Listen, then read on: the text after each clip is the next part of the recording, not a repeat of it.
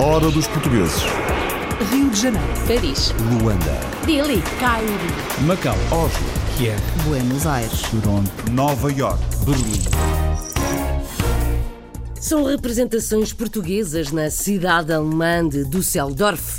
Três amigos, cinco restaurantes que recriam salas, instantes e tradições portuguesas. Queremos criar um ambiente como o cliente tivesse em Portugal. Falo sempre que vai passar uma ou duas horas de férias portuguesas.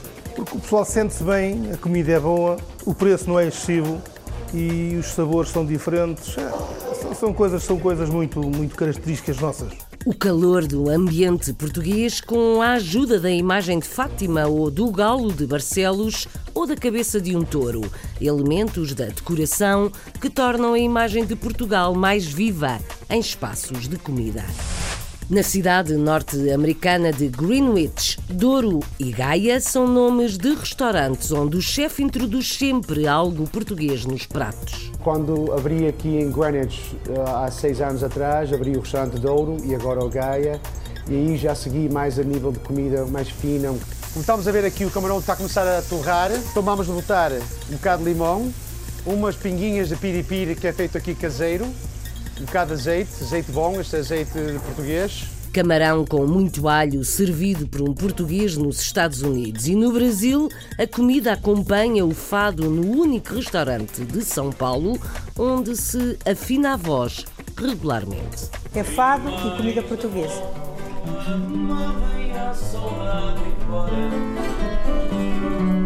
E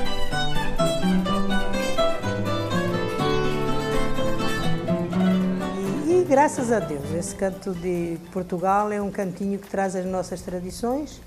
Todos que vêm aqui adoram, porque estão saudosos, quem conhece, vem para- para ficar um pouco mais perto de Portugal. E quem não conhece, vem conhecer para ver como é que é. Sempre o fado servido à mesa a lembrar Portugal em qualquer canto do mundo.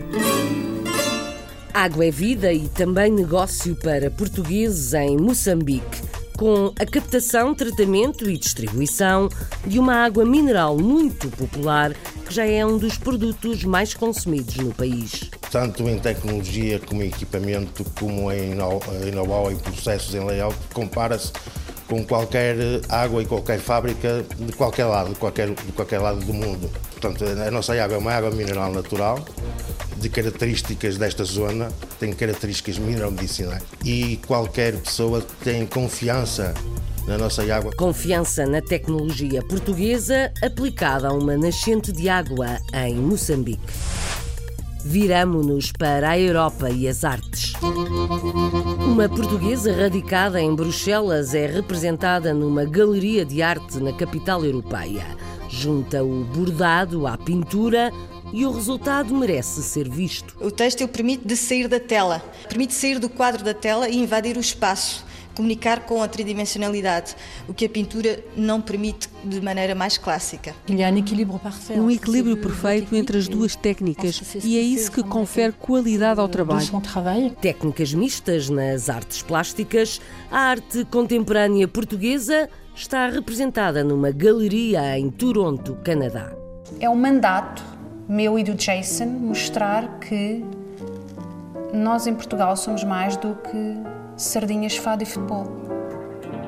Há valores que nos enchem de orgulho e muitos outros que desconhecemos. Na vida noturna na Índia, a gerente da discoteca mais famosa de Bombaim dá-se bem com todo o tipo de gente e de todas as idades. É portuguesa e é um exemplo. Eles próprios é que me disseram que eu era uma social butterfly. Há cinco anos que estamos ah, abertos. Todos os anos, graças a Deus, temos ah, ganho o prémio da melhor discoteca em Mumbai. Eu tive ah, um prémio individual. Portugueses e exemplares.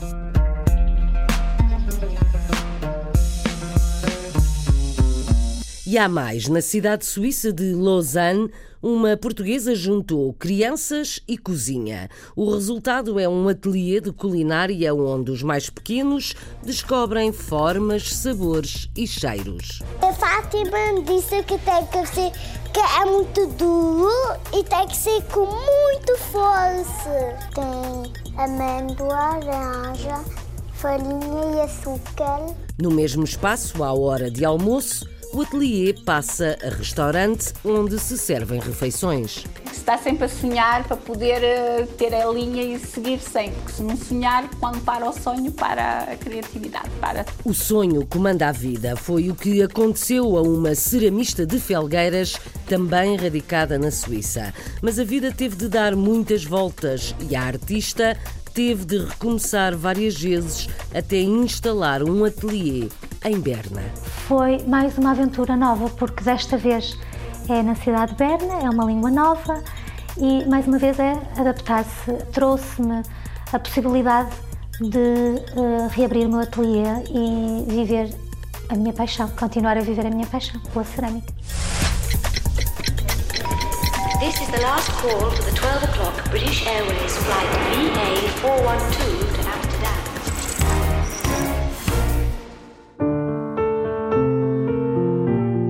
primeira paragem é em Düsseldorf, na Alemanha. Três amigos juntaram forças, ideias, experiências e já vão no quinto restaurante. Promovem os gostos portugueses e a história. Nos últimos 12 anos, a pouco e pouco, transportaram objetos portugueses, elementos de decoração que tornam o ambiente diferente e acolhedor em terras alemãs cada qual com a sua especialidade, são empresários representantes da cultura portuguesa desde as touradas ao galo de Barcelos, os terços e os santos, o 25 de Abril ou a memória de Salazar. Pedaços da história que enchem salas de bares e restaurantes, eles são Armando Cortes, José Esteves e Filipe Castelo. A reportagem é da Marisa Fernandes. Na cidade de Düsseldorf, três amigos portugueses criaram desde 2004 uma sociedade na área da restauração. Atualmente já têm cinco espaços diferentes que primam pela valorização e divulgação da cultura gastronómica portuguesa. Em 2004 tivemos a ideia de abrir um restaurante. Entretanto, houve o campeonato eh, da Europa, onde Portugal jogou o primeiro jogo contra a Grécia e uh, vimos aqui neste espaço, naquela altura era um espaço de um grego, tinha aqui uma cervejaria e a gente tivemos aqui a ver o primeiro uh, jogo entre Portugal e a Grécia, onde perdemos infeliz e uh, com, na brincadeira a gente dissemos a gente perdemos, mas vamos comprar a casa. E assim aconteceu da gente, passado de umas semanas, ter a chave desta casa e abrir o Clube Português. E nós restaurámos aquilo e começámos, que nós não percebíamos nada de gastronomia, era zero zero. Nós também trabalhando na gastronomia há 12 anos, a bem dizer, ponta própria. Foi aberto em 2004 em 2005 criamos a Cave Portuguesa, já, estamos em, já tivemos em vários sítios. Depois continuamos com, uh, dois anos mais tarde, a Cave Portuguesa no meio da cidade, que existe agora há oito anos. E há dois anos e meio abrimos o frango português. Está dividido mais ou menos por três salões. Temos a zona do Galo de Bracelos, que é a cozinha aberta, a zona Ken. Depois temos uma outra zona que é a parte religiosa Portugal e é um canto muito português e os alemães gostam imenso porque é uma coisa totalmente diferente. Temos aqui um, um touro português mesmo, que é um canto muito especial. No entanto, uh, temos clientelas que gostam mais de estar aqui, outros gostam mais de estar do outro lado. Temos a, Revolução Portuguesa, onde foi posto tudo dentro de uma base de, diz, um bocadinho de fascismo, um bocadinho de comunismo, um bocadinho de República Portuguesa, porque em parte Portugal tem muita, muita história e ninguém, e ninguém é, conhece a história de Portugal é, fora de Portugal. Cada espaço tem uma, uma decoração diferente, hum, como uh, que faz parte do, da, do trabalho do meu sócio, Armando Cortes. sou veterinista de profissão E é isso que me leva a fazer muitos pequenos pormenores que tem a ver sempre com muito trabalho, que muitas vezes não se sabe e nem se vê, não é? Mas são, existem, e é isso que faz as diferenças das casas. E ele, eh, ele é que faz o resumo, como é que a casa há de ser, eh, e para toda a casa, que toda a casa tem uma história. Também tem a ver com, a, com as peças que a gente encontra a longo prazo, a gente anda sempre à procura de coisas históricas, coisas que a gente vê que têm a ver com Portugal. E agora abrimos tapas, a Cave Tapas, a que foi aberta estes dias. Uma casa de petiscos. Também petiscos portugueses. Eu acho que vai ser mais um sucesso. Está previsto. E nós fazemos tudo por isso, né? para que seja um sucesso, para, para cativar mais clientes. Nós já temos os nossos clientes, mas temos que cativar mais. Agora queremos cativar mais um bocadinho a juventude em comunicação e em conjunto com meus colegas, cada um contribui por um lado, não é? Cada um faz seu, o seu empenho uh, e é isso. O Zé Esteves é, é, é, responsável sobre as compras, deixa que temos muitos produtos portugueses que outras casas não têm. Nós temos uma firma que é, que, é, que faz a importação. E através da, através da que chama-se a Cá Portuguesa, através da Cá Portuguesa importamos os produtos de Portugal, e depois vendemos a nós próprios. Nós somos os nossos próprios consumidores do nosso produto que importamos. E depois o Filipe Castelo é a pessoa que está indicada, é que está a par do, dos, dos, funcionários. Neste momento temos uma média de 70 empregados, 70 eh, funcionários, 90% eh, são portugueses. Lá está, temos, não fazemos escolha, mas a nossa preferência é trabalhar com portugueses, porque a gente, dentro dos locais ou dentro dos, dos espaços, queremos criar um ambiente como o cliente tivesse em Portugal. Falo sempre que vai passar uma ou duas horas de férias portuguesas em Portugal. Porque o pessoal sente-se bem, a comida é boa, o preço não é excessivo e os sabores são diferentes. É, são coisas, são coisas muito, muito características nossas. E isso é o que nos faz sermos nós próprios. Nós, isso, é o que nos faz ser nós próprios. Temos as nossas características, ele tem a dele, o Filipe tem a deles, eu tenho a minha, o Urbano tem a dele, e depois juntámos-nos e fazemos uma só. Isso é o que nos faz ser fortes. Eu digo sempre, nós é que somos os portugueses em Düsseldorf. Nós é que representamos a comunidade portuguesa.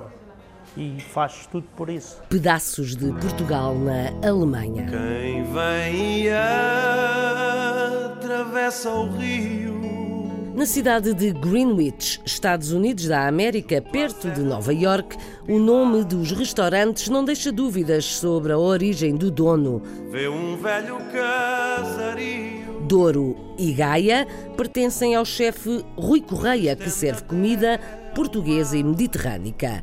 Mesmo quando não o é, o toque é sempre português, nem que seja com o azeite. O sucesso é tanto que o já premiado chefe Rui é colaborador de um programa na televisão onde vai regularmente mostrar como se faz.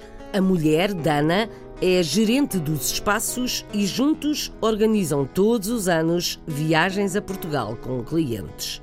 Tudo começa com o gosto pela cozinha. É na cidade de Greenwich, no estado de Connecticut, que se situam os restaurantes Douro e Gaia do chefe Rui Correia. Nascido no Porto e tendo emigrado para os Estados Unidos com 9 anos de idade, foi em Gaia, no restaurante dos avós, que começou para Rui o seu interesse pela gastronomia. Os meus avós tinham um tasco ali na zona de Vila Nova de Gaia, logo fora da ponte, que chamava-se o Faca Lisa. E foi aí que eu ganhei a paixão de, deste serviço. A minha avó era uma pessoa muito simples, cozinhava bem. Eu aprendi a brincadeira entre o cliente e a paixão do serviço com eles. Depois de estudar numa escola de culinária na cidade de Nova York, teve a oportunidade de trabalhar em alguns dos restaurantes mais conhecidos da cidade. Quando saí da escola, fui trabalhar diretamente para o restaurante chamado uh, Union Square Café, uh, Gramercy Tavern, e aí aprendi muito a base de comida técnica, também aprendi a trabalhar com um cliente mais refinado. Depois de abrir um café e uma churrascaria tipicamente portugueses, Rui Correia decidiu focar-se numa gastronomia mais requintada. Quando abri aqui em Greenwich, eh, há seis anos atrás, abri o restaurante Douro e agora o Gaia, e aí já segui mais a nível de comida mais fina. Embora ambos os restaurantes se foquem em gastronomia portuguesa e mediterrânica, têm características um pouco diferentes. O menu do Douro tem tapas e pratos mais pequenos, embora o Gaia seja também português e mediterrâneo, tem um ambiente mais íntimo. e começámos a pôr a manteiga. Tem alho, limão, vinagre. Temos que esperar para torrar um bocadinho. Temos aqui o camarão da América do Sul, um camarão branco. Estamos a fazer uma tosta, apanhar aquele rico caldo de camarão. Como estamos a ver aqui, o camarão está a começar a torrar. Então vamos botar um bocado de limão, umas pinguinhas de piripiri que é feito aqui caseiro, um bocado de azeite, azeite bom, este azeite português, e vamos virar o camarão.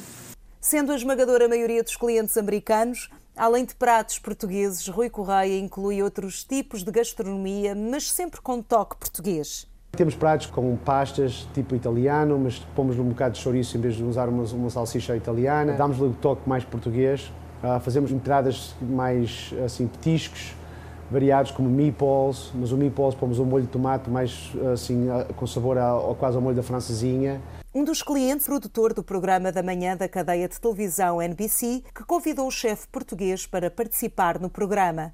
E eu fiz lá naquele tempo uma paella, a valenciana. Eles gostaram muito da maneira que eu me comportei, da maneira que eu fiz o serviço, e então pediram para fazer mais várias vezes. Atualmente tenho lá ido já 13 vezes, fazer vários pratos portugueses, às vezes americanos com toque português, que é o que nós fazemos aqui. Temos aqui a tosta, cortamos a crosta ao pão, para ficar mesmo só com o miolo da tosta. O importante é não deixar o camarão cozinhar demais. Estamos a pôr o camarão em cima da tosta para ficar bem apresentado temos o molho do, do camarão aguilho todo bem puxadinho, bem torrado, salsa picada. Aqui temos o, o prato finalizado, que é como eu faço o, o prato de camarão aguilho com tosta por baixo, com o molho de manteiga torradinho e puxadinho para ficar com bastante sabor. Todos os anos, Rui e a esposa organizam viagens à região do Douro, em que participam alguns clientes selecionados.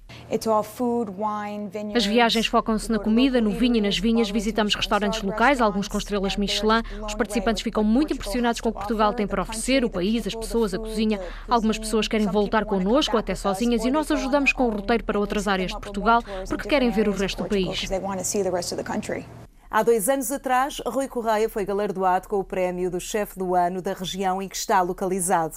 Foi a primeira vez que um chefe português ganhou aqui nesta zona esse prémio. Foi uma boa honra para mim e para, para a minha profissão e para, para o meu caso de estar a representar a comunidade portuguesa. Margarida André, Hora dos Portugueses, a Nova York.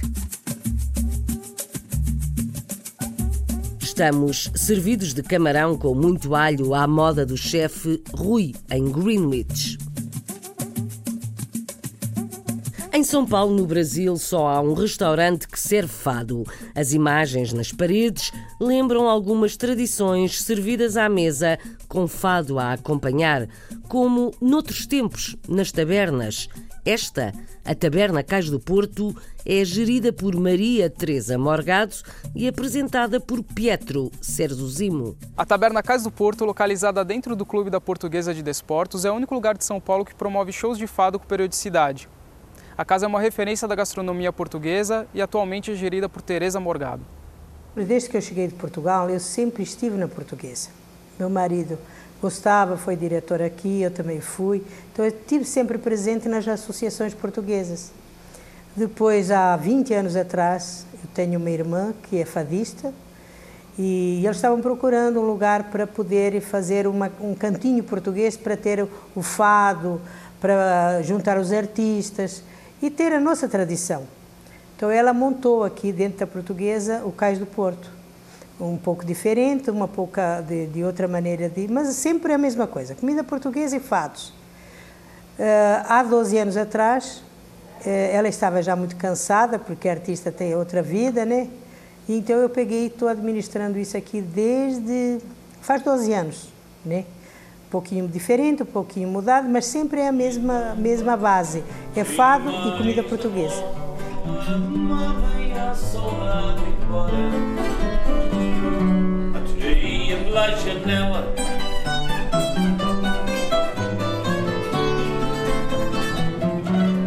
E, e graças a Deus, esse canto de Portugal é um cantinho que traz as nossas tradições.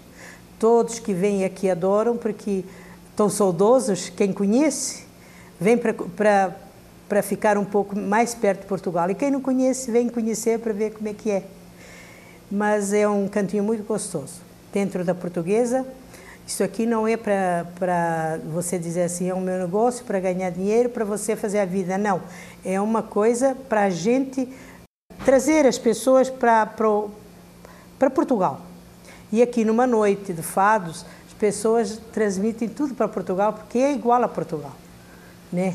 É o fado, é a luz de velas, é a gente monta um cenário onde a pessoa está sempre uh, e pensando em Portugal. E é isso que faz bem para nós, né? Essa é uma, a base, né? E a culinária também, porque a comida portuguesa, você sabe que a comida portuguesa, em qualquer lado que vá, ela faz sucesso, né? Porque é bem feita. E nós aqui temos uma comida muito gostosa, né? Muito uh, é uma, uma boa comida, é um uh, em todos os sentidos. Tem um bom preço, tem comida de primeira, né? E atendimento familiar, né? Então essa é a base do Cais do Porto. A luz de velas, o timbre natural das vozes e dos instrumentos instaura um clima intimista e nostálgico reforçado pelo paladar. O Cais do Porto é uma vivência buscada por aqueles que sabem apreciar a cultura e sabores de Portugal. É hora dos portugueses. Aterramos agora em África, onde a água é um bem ainda mais precioso. A água na Macha nasce em terras moçambicanas, mas a tecnologia portuguesa para a captação, tratamento, engarrafamento e distribuição. Esta água já é um dos produtos mais consumidos em Moçambique porque a marca gerou confiança. A garantia é de Mário Silva, diretor da unidade de produção. A Lucinda Gomes conta como é. É na região da Cordilheira dos Montes Libombos onde nasce a fonte de uma das mais puras águas minerais e naturais consumidas em Moçambique. Foi batizada com a marca Namacha, o mesmo nome da região onde a nascente se encontra. Rezam as crónicas que a exploração da fonte começou com uma pequena fábrica, mas há uma década captou o interesse de um grupo de investidores portugueses que, com uma gestão a jeito de formão, desenvolveu o que hoje se tornou num dos produtos mais consumidos neste país africano. Em 2007, eh, isto, portanto, neste, no local onde estamos agora é, foi inaugurada a fábrica, uma, portanto, existia uma, uma pequena fábrica e então em 2007 foi criada, construída esta nova fábrica.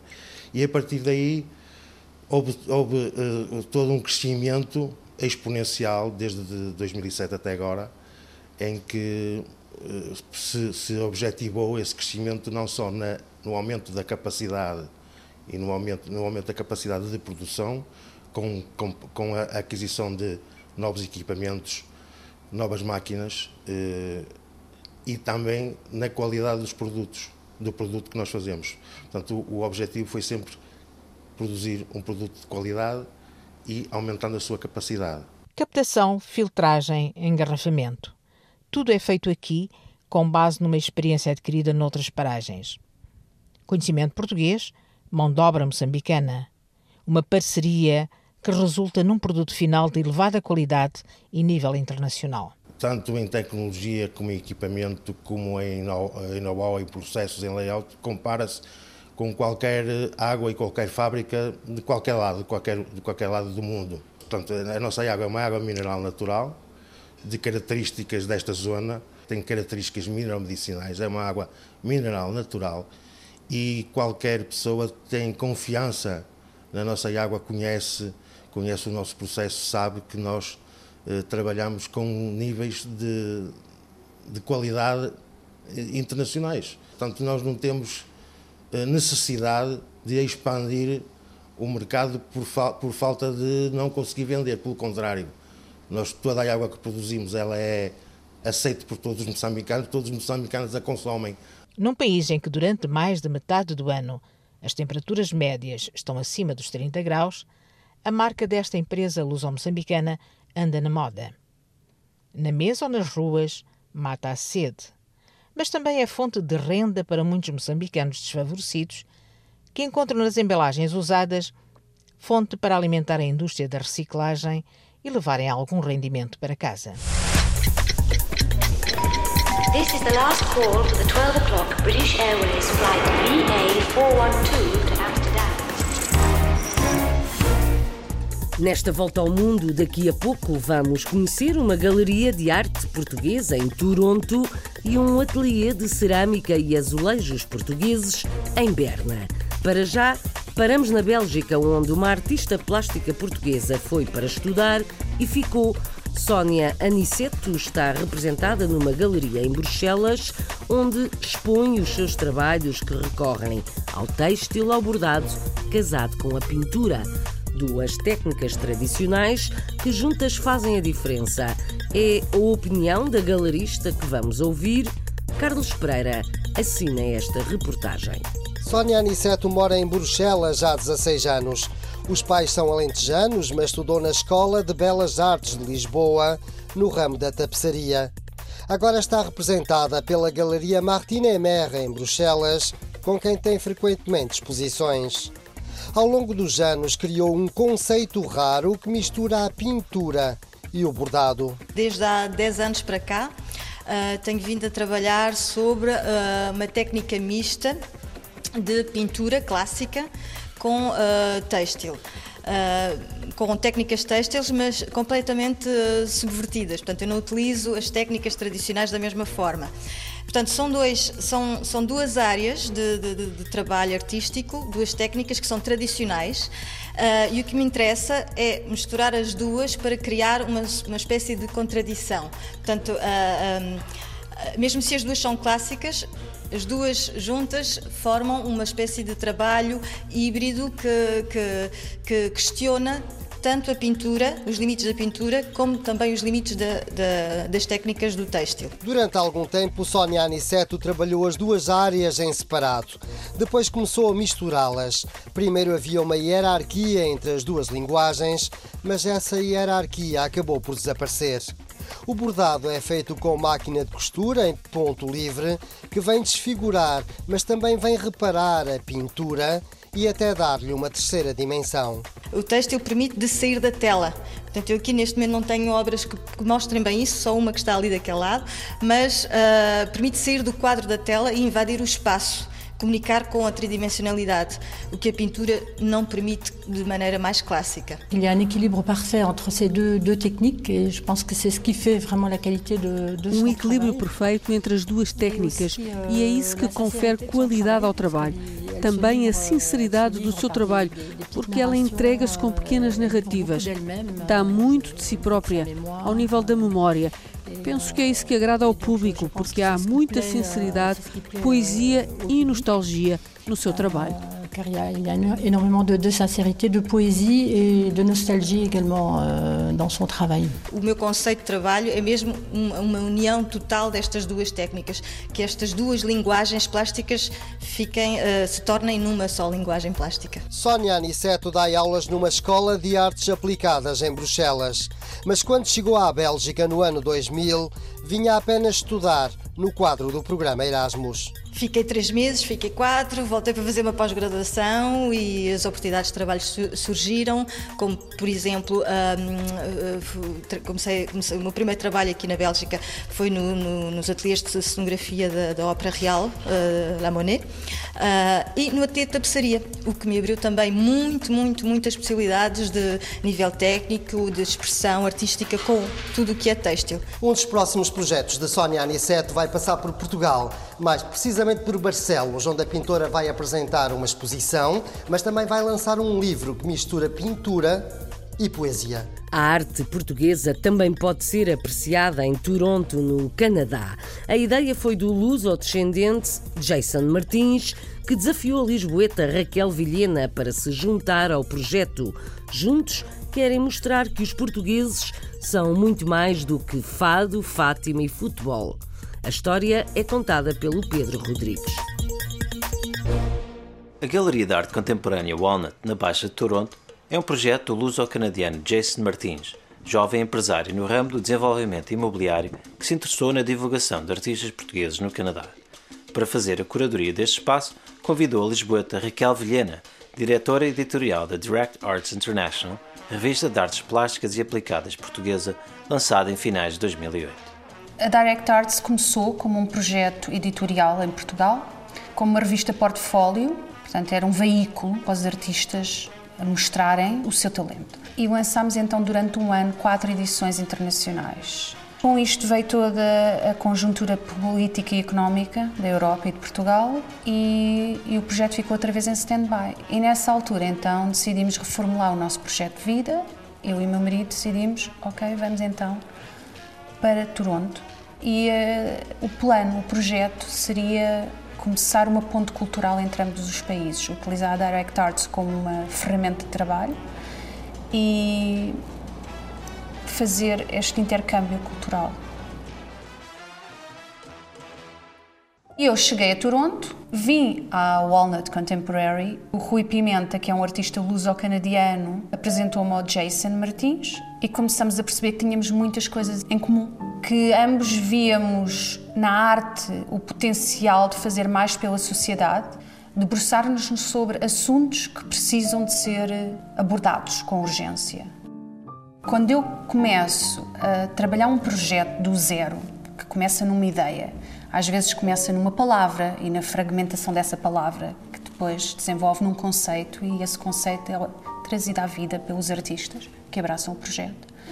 Às vezes numa preocupação, que é o caso da, da exposição que temos agora, que é sobre a importância de nos tornarmos doadores de órgãos, nos inscrevermos para nos tornarmos doadores de órgãos vem de uma preocupação e depois, para mim, eu acho que o curador acaba por ter as ferramentas ideais para desenvolver uma história, para trazer ao público algo mais do que só uma tela na parede, um objeto colecionável ou um objeto decorativo.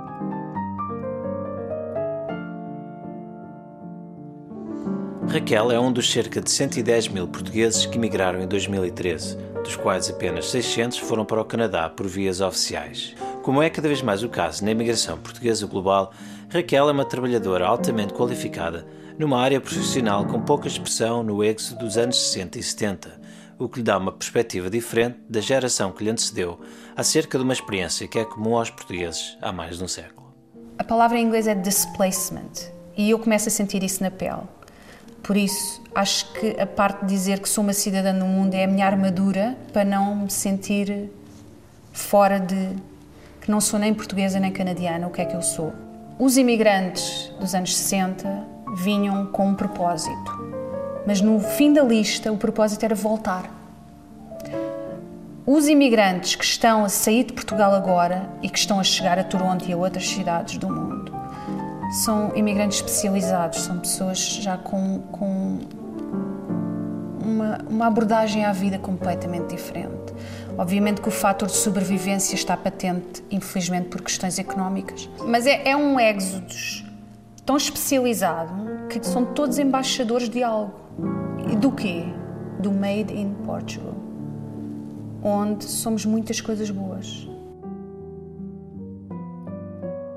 É um mandato meu e do Jason mostrar que nós em Portugal somos mais do que sardinhas, fado e futebol. Verdadeiros artistas. Na vida noturna da Índia, há uma portuguesa que é tida como um exemplo. Natasha de Sá soma vitórias no mundo que até há bem pouco tempo era quase exclusivo do sexo oposto. É gerente de uma discoteca a mais famosa nas noites da grande cidade de Bombaim. Um desafio e uma conquista de Natasha, que recebeu um prémio por ser considerada um exemplo para as mulheres e a cultura indianas. Naline de Souza. Natasha de Sá tem um carisma inigualável, que não passou despercebido aos donos da Trilogy, a discoteca mais famosa de Mumbai.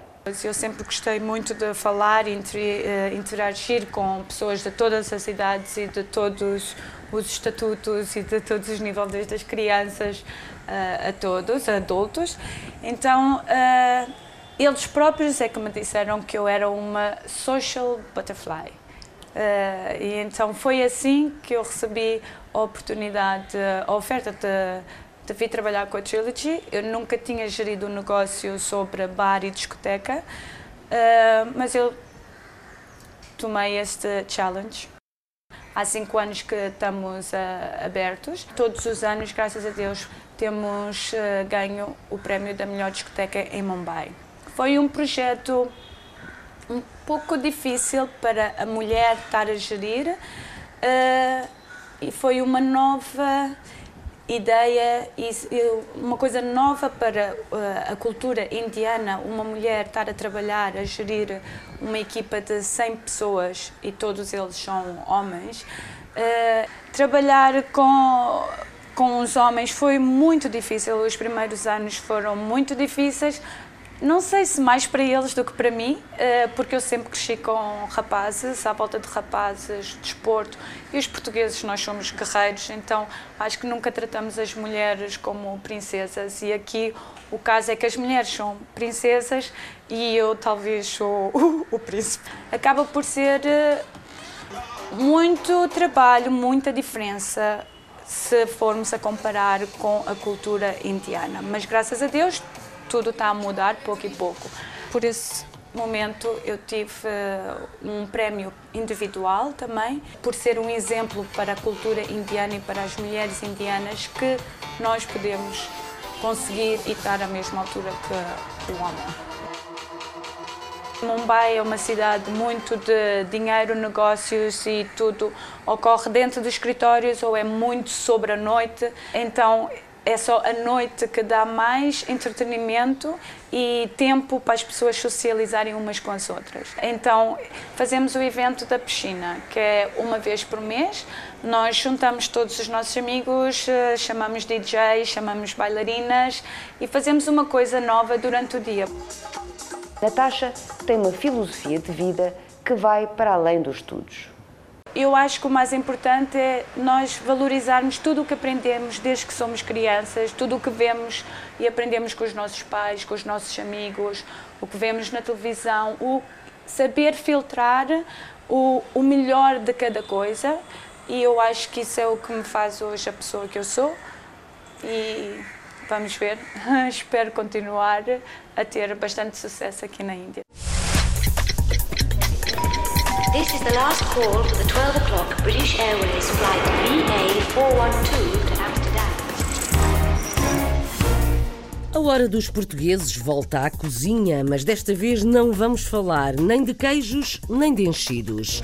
Fátima Ribeiro abriu em Lausanne, na Suíça, um espaço que junta dois amores: as crianças e a cozinha um ateliê de culinária para os mais novos aprenderem e descobrirem segredos de doces e salgados. À hora de almoço, o ateliê passa a restaurante, onde se oferece comida saudável e às vezes, ao fim de semana, o espaço serve para a organização de eventos. A Fátima é a animadora e chefe. A Patrícia é ajudante de cozinha. A Vanessa Santos faz a reportagem onde as crianças também falam com as mãos na massa. Em pleno coração da cidade de Lausanne, há um ateliê de pastelaria e cozinha que se transforma num restaurante à hora de almoço. Um espaço multifuncional liderado por Fátima Ribeiro. Eu cheguei aqui, tinha 18 anos, ainda não conhecia praticamente nada. Descobri, descobrir o país, descobrir as pessoas, descobrir a cultura. Eu já em Portugal gostava muito do que de tudo que era derivado à alimentação, porque os meus pais gostavam muito de fazer tudo que, de comida com produtos frescos que vinham daqui. Então, depois de ter feito várias experiências na vida, achei que a cozinha, que era uma coisa onde já eu me podia hum, realizar, onde eu podia fazer coisas que também que vinham ligadas à minha infância. Foi a experiência que Fátima adquiriu com as vivências do passado que a levaram a concretizar mais um dos seus objetivos. Transmitir essa sua paixão através de ateliês de culinária para crianças e adultos. Já tinha trabalhado com, com crianças, então gostava da animação de culinária, o facto de, de poder fazer descobrir aquilo que eu gostava, e é porque é também um meio que, de, de, repartir qualquer coisa. A Fátima disse que tem que ser que é muito duro e tem que ser com muito força. Tem amêndoa, laranja, farinha e açúcar. As crianças é interessante porque as crianças é da parte da vida, ainda têm toda cheia de energia. Para além de um ateliê de culinária, Le Fraisier transforma-se num restaurante à hora de almoço. Um espaço onde Fátima propõe pratos saudáveis e maioritariamente vegetarianos. Pois eu acho que é mais saudável poder comer uma vez por semana carne melhor qualidade do que comer carne todos os dias sem ser de boa qualidade, em ser que, animais que foram maltratados, que foram que nunca viram o sol. Comecei a ser vegetariana já faz 10 anos e a partir, a partir daí todo o interesse da cozinha fez parte da minha vida e tudo o que é bem-estar. E então acho que este é o local eh, ideal para, para aprofundar os meus conhecimentos. Abrimos à sexta-feira à noite, que é para eventos, uh, eventos culinários. Trabalho com uma ceramista que ela cria os pratos que têm uma história, que têm um tema e eu crio o menu. Ce soir nous organisons un menu uh, qui s'appelle uh, esta noite organizamos um menu que se chama Recordações de Infância e Madalenas de Porcelana. É um evento culinário a quatro mãos. Eu sou a ceramista, já fiz parte do meu trabalho, pois criei as peças no meu ateliê que vão receber os pratos que a Fátima vai cozinhar esta noite. Ela tenta encontrar as formas e eu tento encontrar os gostos. As pessoas vêm mais para passar um momento de um momento de relaxação, mas também um momento talvez de descoberta de, de gostos, de formas, de cores. Tem que estar sempre a sonhar para poder uh, ter a linha e seguir sempre, porque se não sonhar, quando para o sonho, para a criatividade, para. Continuamos na Suíça, a pouco mais de 100 km, Genebra. Foi na cidade natal do marido que Melusina se instalou e abriu um ateliê de cerâmica e azulejaria. Deu muitas voltas até chegar onde está hoje, de Felgueiras para o Porto, da Invicta para a Suíça, depois Boston, nos Estados Unidos e outra vez Suíça. Outra cidade, outra língua, outro recomeço. Mas a paixão de Melusina continuou. Vanessa Santos. Chama-se Melusina Teixeira Marbar é natural de Felgueiras e uma verdadeira apaixonada pela cerâmica e azulejaria portuguesa. A minha paixão pelas artes surgiu muito cedo. Eu interessava-me na escultura, na pintura, no design e quando chegou a altura de decidir uma área, eu não consegui decidir, daí optar por cerâmica porque achei que abrangia as áreas todas. Estudei na escola, na antiga Escola de Artes Decorativas de Soares dos Reis, na cidade do Porto. O, o curso foi terminado, terminei-o em 2004. Meu marido Daniel fez um ano Erasmus no Porto. Uh, foi quando nos juntámos, já, já, nos conhecíamos antes, mas aí juntámos e um, ao fim do ano de 2004 decidimos vir juntos para a Suíça. E foi na Suíça francesa que abriu o seu primeiro ateliê, um projeto de sucesso forçosamente interrompido pela carreira do marido, que os levou a fazer as malas rumo ao prestigiado Instituto de Pesquisa MIT, nos Estados Unidos. Entretanto, mais tarde também, depois do doutoramento, um, ofereceram-lhe um trabalho no MIT, em Boston, o que é claro, é uma oportunidade única e irrecusável e, eh, e ele aceitou e fomos, eh, fomos viver para Boston. Foi mesmo uma, uma oportunidade única para mim, porque o, MIT é mesmo a maior, a maior universidade de, na minha disciplina. Por, eh, por Mausina foi difícil porque ela tinha de deixar o seu ateliê em Lausanne, que ela gostava muito e não, não é fácil encontrar um bom espaço e, e começar de novo agora. Foi uma grande aventura e decidimos juntos. Da América, a família guarda memórias felizes, mas também traumatizantes. A melhor experiência vivida durante esses quatro anos de Boston foi, sem dúvida, o nascimento do meu segundo filho e, claro, o sucesso um, que o meu marido teve durante esse tempo com um, boas publicações, inclusive capa da revista Nature Methods. De um ponto de vista mais negativo, foi o Boston Marathon. Foi uma, foi uma experiência um, marcante, quase que traumatizante. Após quatro anos em Boston, a família instala-se em Berna, na Suíça alemã, cidade natal do marido foi mais uma aventura nova, porque desta vez é na cidade de Berna, é uma língua nova e mais uma vez é adaptar-se. Trouxe-me a possibilidade de uh, reabrir o meu ateliê e viver a minha paixão, continuar a viver a minha paixão pela cerâmica. Paixão, sonhos e destinos que se constroem, às vezes, a cada minuto. O relógio não para, à hora dos portugueses, outra vez para a semana. Até breve. Este programa teve sonoplastia de João Carrasco, apoio de Isabel Gonçalves e de Paulo Sérgio.